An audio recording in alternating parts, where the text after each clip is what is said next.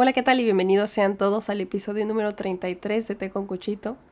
Los saludo con mucho gusto hoy como siempre. Mi nombre es Cecilia Petrone y el día de hoy vamos a hablar sobre la vida poética o vivir en poesía o quizás... la vida es poesía, eso es lo que podemos pensar. Eh, creo que le voy a poner la vida poética, honestamente no sé qué título le vendría bien, pero es, es mucho más simple de lo que parece. Porque no importa qué tan simple o aburrida o callada o repetitiva parezca tu vida, tu vida es poesía. No tiene que ser un gran drama, no tiene que ser una gran pasión. Simplemente con el hecho de que estás aquí y estás vivo, eso ya es un milagro y es, es poético. Recientemente vi una película muy bonita que cambió eh, cómo veo las cosas en general. No solo a nivel actoral o cinematográfico, así de, ay, esto ha cambiado cómo veo las películas. No, no, no, cambió cómo veo la vida misma. Y curiosamente la película no trata de nada. Generalmente estamos esperando que una película nos dé eh, una gran historia, una gran eh, experiencia quizás, grandes actuaciones, una gran tragedia, que pase algo, ¿no? Y esta película es todo lo opuesto, no pasa nada. Es solo una persona siendo una persona. Y me pareció muy hermosa porque al final muchas veces en la vida queremos imitar al cine. Cuando el cine empezó imitando la vida. Y esta película es tan simple y al mismo tiempo tan hermosa, porque me recordó que la vida ya es hermosa y le rebuscamos mucho. Patterson, que es nuestro personaje principal en esta película, vive en Patterson, New Jersey, y es interpretado por Adam Driver. Patterson eh, es un conductor de. es un chofer de, un autobús de la ciudad de Patterson. Patterson está como a una hora y media más o menos de la ciudad de Nueva York. Y aunque es considerado una ciudad, no es muy grande. O sea, se puede decir que es un poquito más populachero, ¿no? O sea, es donde, donde vive gente eh, y todos más o menos se conocen. Y a pesar de que es un pueblo pequeño, o bueno, una ciudad pequeña, ha habido mucha gente famosa que ha salido de ahí. Entre ellos, un poeta que se llama Carlos Williams Carlos, no, William Carlos Williams, no sé, qué curioso, porque justamente en la película, eh, Laura, la pareja de Patterson, siempre combina el nombre y le dice, ya leíste tú, ¿qué tal? Que, léeme un poema de Carlos Williams Carlos. Y luego el otro le dice, no, William Carlos Williams. Creo que es William Carlos Williams, pero ya no sé, ya me hice bolas y ¿Qué creen? Que se me, se me murió el iPad, la tengo aquí atrás, pero no tengo forma de corroborar el nombre. Pero qué curioso, ahí está una poesía. Esa curiosidad que sucedió ahorita es parte de la poesía que, está que no está solamente dentro de la película, sino que ahora se ve reflejada en mi vida también y eso me parece genial. Y hablando de eso también, la pareja de Patterson, que se llama Laura, tiene una forma muy particular de vestir y, de ser y todo se refleja en la casa. Ella le gustan mucho los patrones y dibuja círculos y líneas en su ropa, hace sus propias cortinas y todo tiene que ser blanco y negro. Puede ser un vestido negro con círculos blancos o puede ser una cortina negra con círculos blancos, eh, pero todo es más o menos así negro con círculos blancos o, negro con líneas blancas o puede ser blanco con círculos negros, pero el caso es que siempre tiene que ver un patrón similar, ¿no? Y Patterson no es una persona muy eh, expresiva. Ella le muestra le dice, ¿te gustan las nuevas cortinas? Yo las hice y él pues simplemente las ve y dice, sí, son, son muy tú, ¿no? Y la deja que haga cosas en la casa. Pero a esto, la palabra Patterson que es no solamente el nombre del pueblo, sino también el nombre de nuestro personaje principal, se parece un poco a la palabra pattern, que en español es patrón, o sea, algo que se repite. Y en la vida de Patterson todo es una rutina. Él se levanta todas las mañanas a la misma hora, ve su reloj porque no tiene un celular y luego va a su trabajo, toma su lunch siempre en el mismo lugar, viendo hacia una cascada en un puente, regresa a su casa, pasea a su perro que aparentemente no le cae muy bien y pasa a un bar local en el que se toma exactamente solo una cerveza y luego regresa a su casa con su pareja a dormir. Y se repite. De hecho, en la película vemos primero lunes y vemos su día. Martes y volvemos a ver lo mismo. Miércoles y así. Este, vamos entendiendo un poco de los destellos del pueblo y de su pareja y de él mismo en su rutina.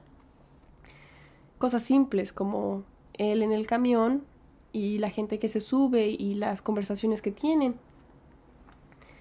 Y Patterson tiene un, un amor por la poesía. Y así como le gusta leer a Carlos Williams Carlos o William Carlos Williams, él escribe. Tiene una libretita personal en la que escribe sus poemas. Pero esta libreta es secreta. Y a pesar de que su eh, novia o esposa Laura le dice que sus poemas son muy hermosos y que debería hacerlos un libro y publicarlos, Patterson le dice que sí, que lo, lo hará algún día, pero pues no lo hace, se queda dentro de la libreta, en su libreta secreta. Y una mañana, Laura le dice, tuve un sueño contigo, en el que teníamos dos hermosos hijos y eran gemelos. Y curiosamente durante toda la película vemos este patrón. Se suben unos gemelos al camión, o ve a unos gemelos pasar por la calle, o ve gemelos en la televisión. Y me hizo pensar en, patrones que también nosotros tenemos en la vida, ¿no? No sé si a ustedes ahorita les cayó el 20 de algo que a ustedes también les pase. Por ejemplo, yo lo puedo eh, relacionar ahorita a mi vida, ¿no? Tengo un conejo que no estaba en mi vida hace tres meses. El conejo es relativamente nuevo. Pero es parte de mi realidad. Y ahora veo conejos por todos lados. Y no sé si es porque es en lo que decido enfocarme, o si los conejos siempre estuvieron ahí, pero yo no les había dado la luz o la importancia. Sin embargo, ahora cada que veo un conejo me acuerdo de mi conejo. Y me es especial. Y le guardo un cariño especial a los conejos, por lo que significa mi conejo en mi vida. Y quizás él no tiene realmente gemelos en su vida, pero ahora los gemelos le recuerdan a la persona a la que ama, que es también su musa y de quien escribe poemas. Poemas simples, pero poemas al final. La película es realmente muy bonita y eh, con esto que les dije, no, realmente no arruino nada en la película porque, de hecho, en la película misma dicen que la poesía no se puede traducir. Se tiene que leer en su idioma original porque si se traduce es como si te quisieras meter a bañar con un impermeable puesto. No puedes sentir la lluvia o el agua con un impermeable puesto. Así que por mucho que yo con mis palabras intente dibujar todas estas sensaciones y experiencias que viví dentro de la película, no se las voy a poder eh, traducir o, dar de la misma manera a menos que vean la película. Y es que no tenemos que, que rebuscarle tanto a la vida porque me encantaría que vieran la película al final. O sea, creo que ese es uno de los puntos, ¿no? Porque si ven la película, quizás no les guste, quizás sí les guste. Quizás no vean lo mismo que yo vi. Porque así es la poesía también. Pero al final yo creo que todos podemos caer en la, en la, en la misma idea de que todo lo que nos sucede alrededor es un milagro nada tiene sentido, ¿no? Es, nadie pidió estar aquí. Y es muy fácil tomar el camino negativo y decir, es que la vida es frustrante porque yo quisiera que fuera de otra manera. Y me vuelvo ciego a lo que ya está enfrente de mí que es realmente muy hermoso, ¿no? No sé si ustedes alcanzan a escuchar que dejé abierta la ventana y se alcanza a escuchar el tren al fondo. Y ahora ese tren, ese ting ting que suena, me representa muchas otras cosas. Me representa recuerdos, me representa ir al trabajo, mi rutina. Le tenemos mucho miedo a eso, ¿no? A, a caer en, ay, qué aburrida es mi vida. Quisiera que todo fuera siempre una gran aventura, algo que contar. Cuando las cosas más valiosas están ahí escondidas en lo más pequeño.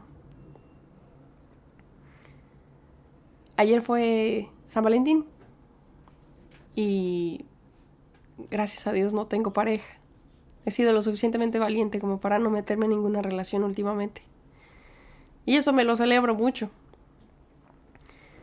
Pero pues eh, ayer, después de haber trabajado un eh, día muy largo, llegué a mi casa y mi rosal había floreado. Y me quedé viendo las rosas de mi rosal. Y le agradecí mucho su forma de decirme que me quiere.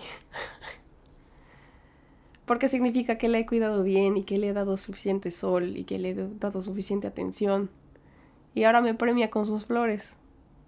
Y ahora yo tengo la dicha de disfrutar eso aquí adentro en mi cuarto. Que quizás no sea mío mañana, pero es mío hoy y tengo la dicha de disfrutarlo. Es difícil ser agradecido con las pequeñas cosas que nos pasan todos los días. Incluso, incluso se nos tacha de cursis o, o de Ah, no sé, mediocres quizás, o de ridículos. Ay, qué pena, ¿no? Así de disfrutar de cosas tontas. Cuando realmente, cuando es uno niño, todo te causa asombro. Me acuerdo que me causaban mucho asombro las hormigas o la sensación de tener tierra en las manos. Todo era juego. Y me acuerdo ahora de un, eh, pues un, cuento que me ha acompañado toda la vida y me imagino que a muchos nos ha acompañado, que es el cuento del principito. Y en el principito dice, ¿no?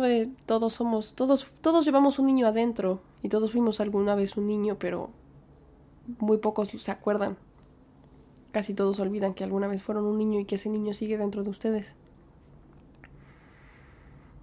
Se nos va la onda siendo adultos. Se nos va la vida en nuestras responsabilidades y se nos olvida que que la vida aquí está y está pasando mientras estamos ocupados haciendo planes y imaginando lo que debería ser.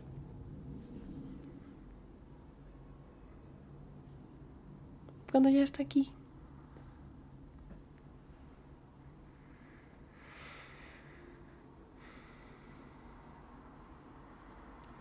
Nos hundimos mucho también en la culpa, ¿no?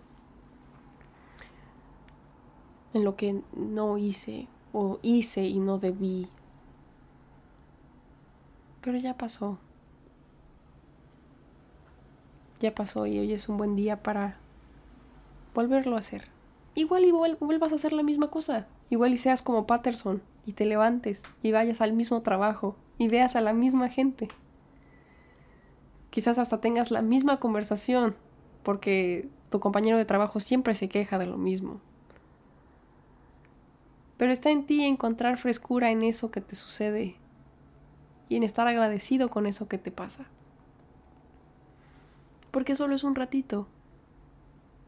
Y dentro de eso que tú crees conocer, hay patrones y dibujos ocultos que, si te lo permites, te pueden sorprender.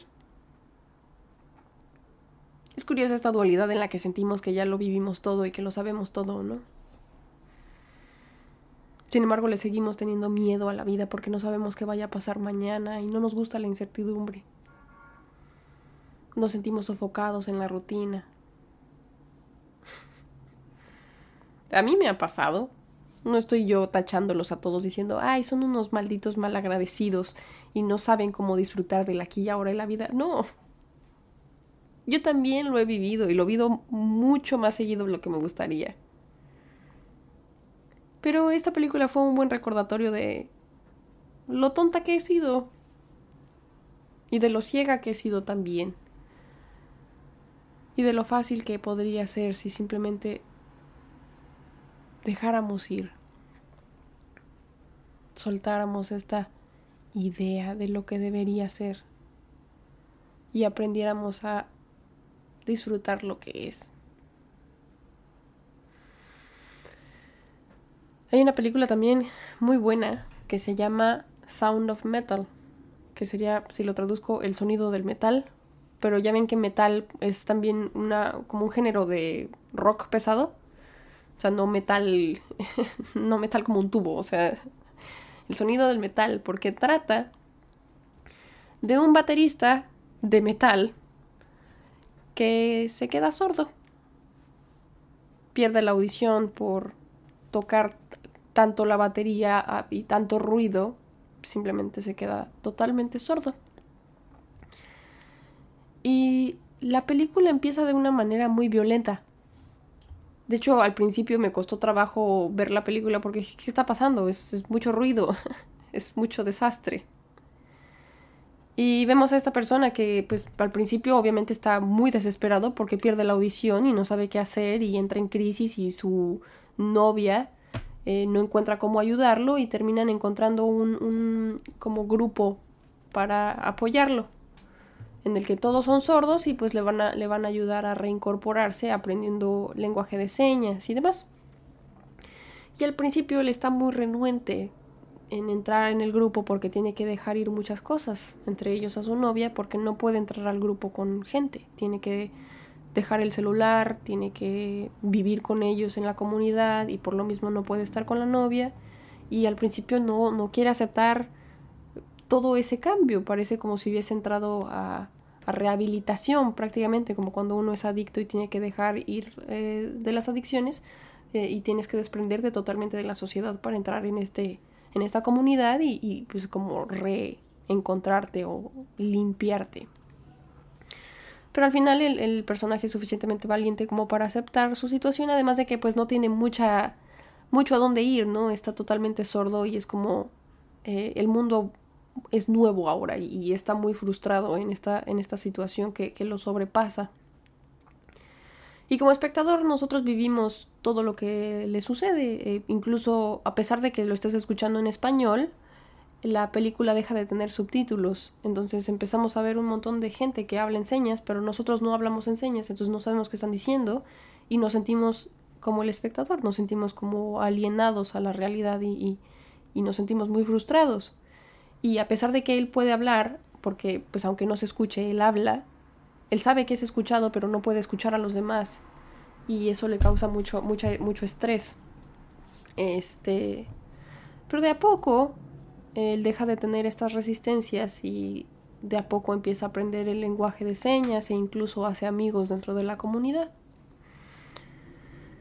Y entre uno de los ejercicios que le pone eh, el maestro como el dueño de la comunidad, podría decir, no sé, el jefe, que también es sordo y que también es adicto, porque dice, soy alcohólico, porque recordemos que una vez que, llegas a, a, una adicción o que, o que algo se vuelve un, como eh, un patrón o una forma de, un estilo de vida.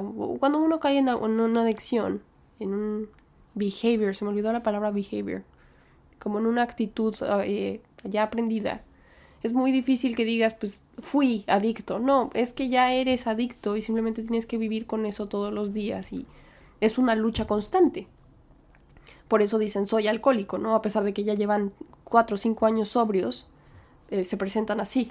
Entonces él se presenta así, eh, soy fulano, soy sordo y soy alcohólico. Eh, pero entendemos en la película que él ha sido, que, que, ha estado sobrio ya muchos años.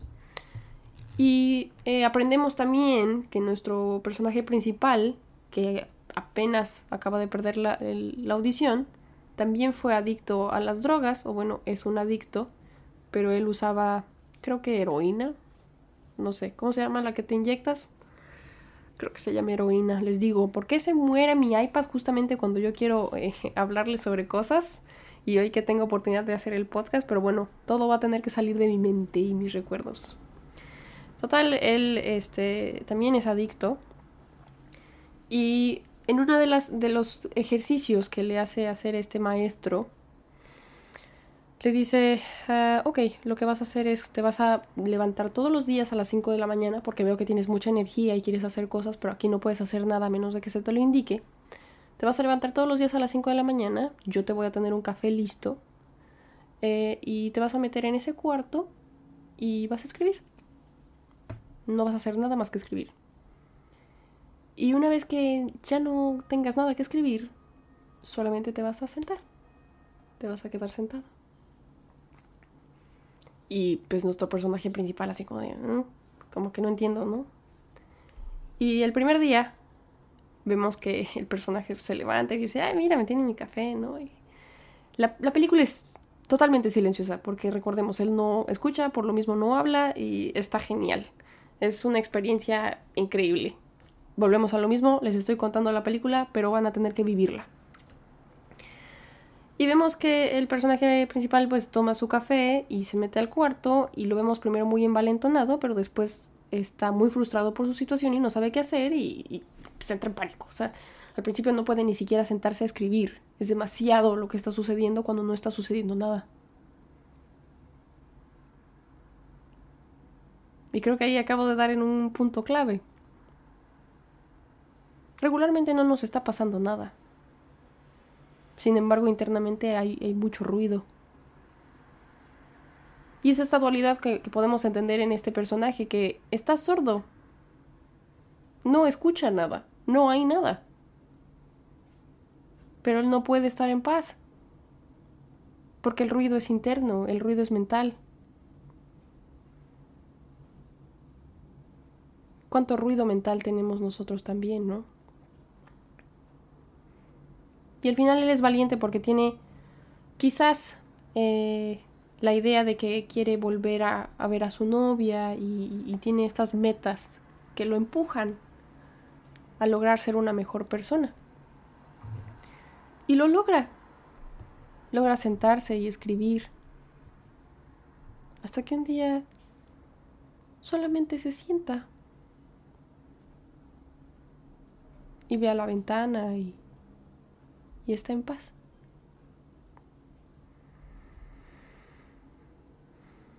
Ya después, bueno, el personaje dice, ya me siento limpio y renovado, me puedo salir de aquí y rehacer mi vida.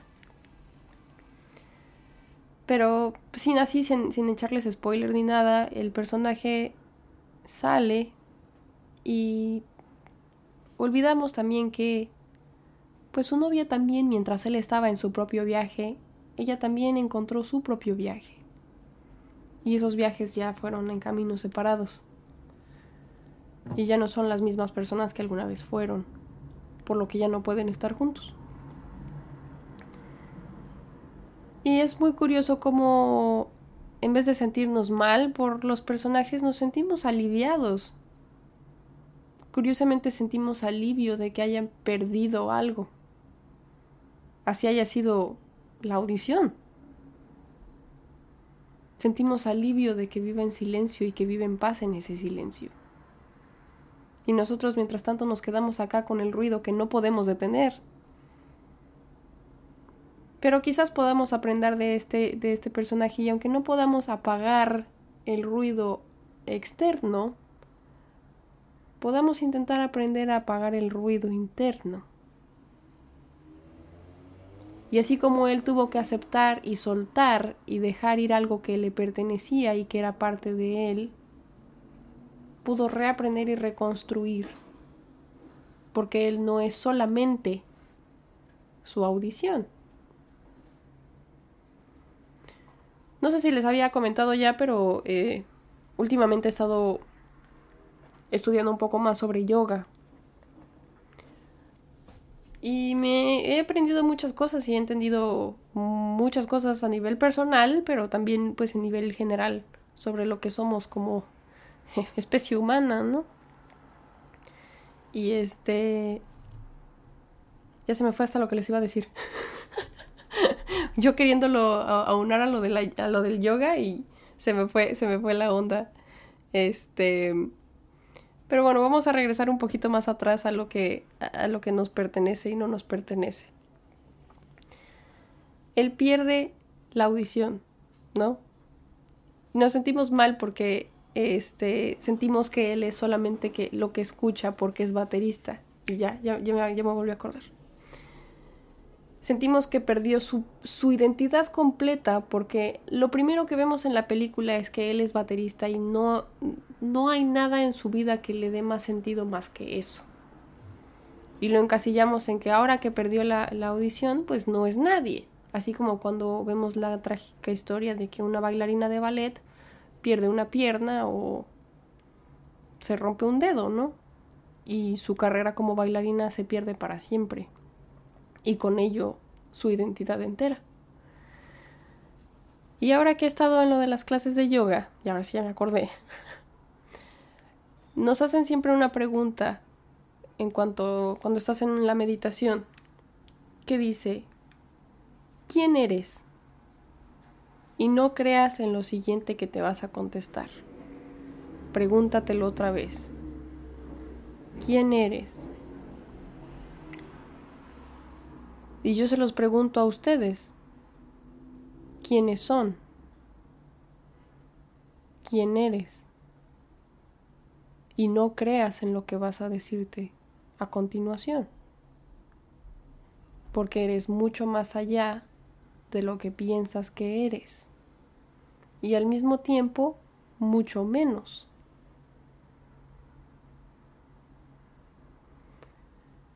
Y si desdibujamos todo eso, entonces podemos también encontrar conexiones con otras personas, con otros objetos y con otras formas de vida, que quizás parezcan simples, pero son tan complejas como lo somos nosotros mismos.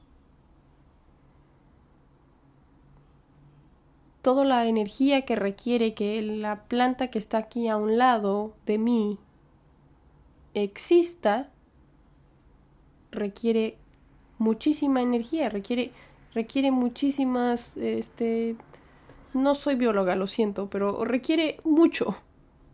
Así como yo requiero mucho por el simple hecho de estar. Ahora imaginen todo lo que requiere que esté yo aquí hablándole a un micrófono y que ese micrófono esté grabando todo esto que les estoy diciendo que quizás signifique para algunos y quizás no tanto para otros y que será reproducido por ustedes en algún momento. Es maravilloso, ¿no? Y a la par, lo que sea que les esté ocurriendo, ya lo que sea que esté pasando eh, eh, a su alrededor mientras escuchan o no esto, también es extremadamente extraordinario. La historia detrás de el edificio en el que se encuentren o toda la energía que requiere que su coche avance mientras manejan escuchando esto o todos los músculos que se mueven para, para esbozar una sonrisa o para escribir algo en un trozo de cartón.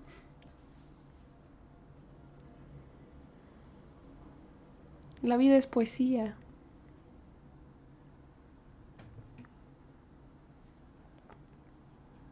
Todo lo que sucede es magia a nuestro alrededor. Y nos da pena conectar con eso.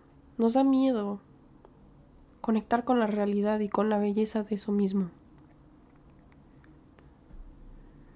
Vivir totalmente conectado con tus emociones.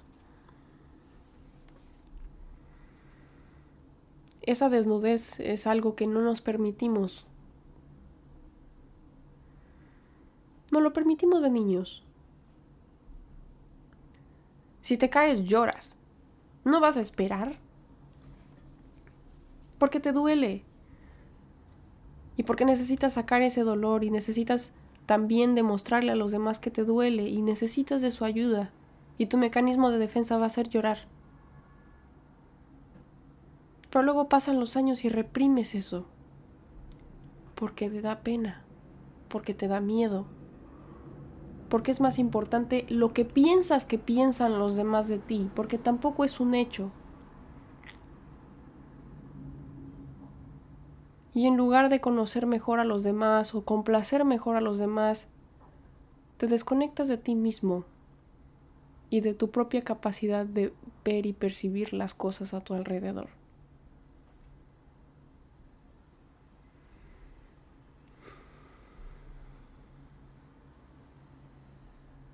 La vida es poesía y no importa si trabajas en una oficina o si trabajas de taxista o si te dedicas como yo a arreglar un buffet para que la gente después de su turno en oficina vaya y coma algo y pueda seguir trabajando. O que como yo te levantes temprano para hornear unos croissants y tener café listo para que llegue el policía o la enfermera o la mamá a tomarse un café y continuar con su día. Porque así como Patterson, quien es también un poeta en secreto, es necesario para la sociedad porque él maneja un autobús, un autobús que lleva a mucha gente a lugares a, los donde, a donde tienen que llegar. Y el día de hoy justamente mi amigo Sebastián me mandó un mensaje y me dijo, estaría padre que hablara sobre lo invisibles que nos sentimos a veces pero habrá que recordar que somos muy importantes. Yo le dije a Sebastián, oye, me parece increíble la idea. No le dije cuándo iba a hablar sobre ello, pero sorpresa, estoy hablando de eso ahorita. Porque justamente va unado a lo que estoy diciendo ahorita. Porque tu vida no la tiene que saber nadie para que sea importante. Porque por muy solo que te sientas, no estás solo. Es solamente un truco que te inventó tu mente. Porque tu mente te va a poner a prueba muchas veces. Porque subestimamos todo aquello que somos y que no somos. Regresando también a mis clases de yoga, uno de los yogis eh, se enfoca más en el pranayama, Regularmente cuando pensamos en yoga, pensamos en poses muy acá acrobáticas y mujeres muy esbeltas en el Instagram y pantalones caros para hacer yoga y tapetes. Eh, o pensamos en, gente hippie sentada en una montaña después de haber recorrido eh, grandes alturas en un cerro eh, que come solo frutas o que es vegetariano. No sé, no sé qué imagen tengan ustedes, pero yo a la que me iba era la que les había dicho yo al principio, que es más influencer, estas personas que tienen ropa cara para hacer ejercicio, eh, que es más como una pose quizás, que logran eh, mucha visibilidad a través de redes sociales por las poses difíciles eh, que requieren mucho equilibrio en el Internet y que curiosamente fue una de las razones por las que me metí a estudiar yoga, porque dije, ah, pues yo soy muy flexible, yo soy buena para el yoga. Cuando realmente ahora que lo estoy eh, aprendiendo de maneras más profundas, comprendo que el asana, que son todas estas posturas, eh, para empezar no tienen una forma delimitada porque todos los cuerpos son diferentes y el nivel de flexibilidad que tengas no tiene nada que ver en que estés haciendo la postura bien o mal y que además el asana es solamente una de las ramas del yoga. El yoga son muchas cosas y para a grandes rasgos es un estilo de vida. Una vez que decides incorporar el yoga en tu vida, no es que sea una religión, pero sí tiene que ver con un estado mental. Sobre todo porque eh, pues tiene cosas que tienen que ver con la meditación y con eh, la moral, la ética y la conexión que tenemos con los demás. Entonces ha sido muy fructífero que haya decidido yo estudiar eso. Y lo padre es que lo estoy estudiando a mi tiempo, no es como que lo tenga que terminar mañana y graduarme como un título universitario. Realmente el camino es totalmente personal y, yo de hecho no es que todo mundo, no solamente todo mundo pueda eh, hacer yoga, sino que es algo que me gustaría que, exploren. Eh, creo que es, algo muy valioso. Pero bueno, al final, eh, en cuanto a lo del yoga, ya regresando un poco al, tema, perdón que me desvío un poco, pero creo que fue un buen paréntesis. Em, uno de los yogis, uno de los maestros que se dedica más al pranayama, que son estos ejercicios como de respiración y de conectar la energía junto con tu respiración, porque no son solo este, ejercicios de respiración, nos dijo una historia. Le dijo que eh, su maestro les había dicho a él y a otros dos estudiantes que les daba un plátano y que no se lo fueran a comer, sino hasta que estuviesen totalmente solos, en completa soledad. Y pues ya dice que uno de los estudiantes pues agarró el plátano y se fue así un poquito más alejado del pueblo y ya que se sintió un poquito más en la jungla, pues se comió el plátano y se regresó. Y fue el primero en regresar y dijo, no, pues ya me, ya me lo comí y sí logré encontrar un lugar donde estaba totalmente solo, nadie me vio. Y luego ya dice él que pues él sí le costó un poco más de trabajo porque pues tuvo que caminar un poquito más. Eh, se puso así como de, bueno, este es un buen lugar, aquí no escucho más que el ruido de los árboles. Y pues eh, decidió utilizar ese momento para pues pelar el plátano, observarlo, eh, disfrutarlo. Y una vez que ya había terminado, se regresó. Pero luego la tercera estudiante no llegaba y no llegaba y no llegaba. Y pues siguieron esperándola y como una hora y media después regresó y todos le dijeron, ¿dónde estabas? Y pues ella regresa con el plátano en la mano. Y le dice, pues busqué y busqué, pero no pude encontrar ningún lugar en el que estuviera sola, porque tú estuviste conmigo todo el tiempo.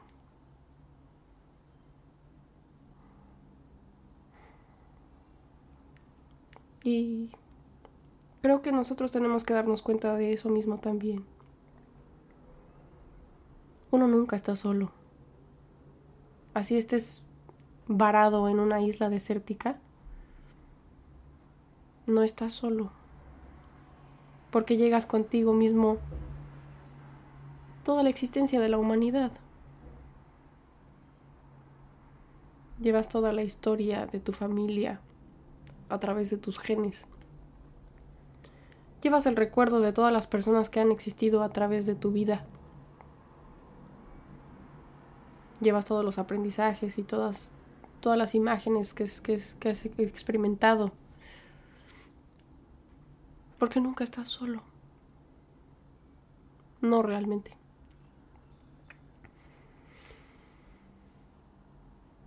Y lo más valioso de todo es que siempre te tienes a ti mismo. Así que no, no puedes estar solo porque te tienes a ti mismo. Y tú puedes ser la mejor compañía.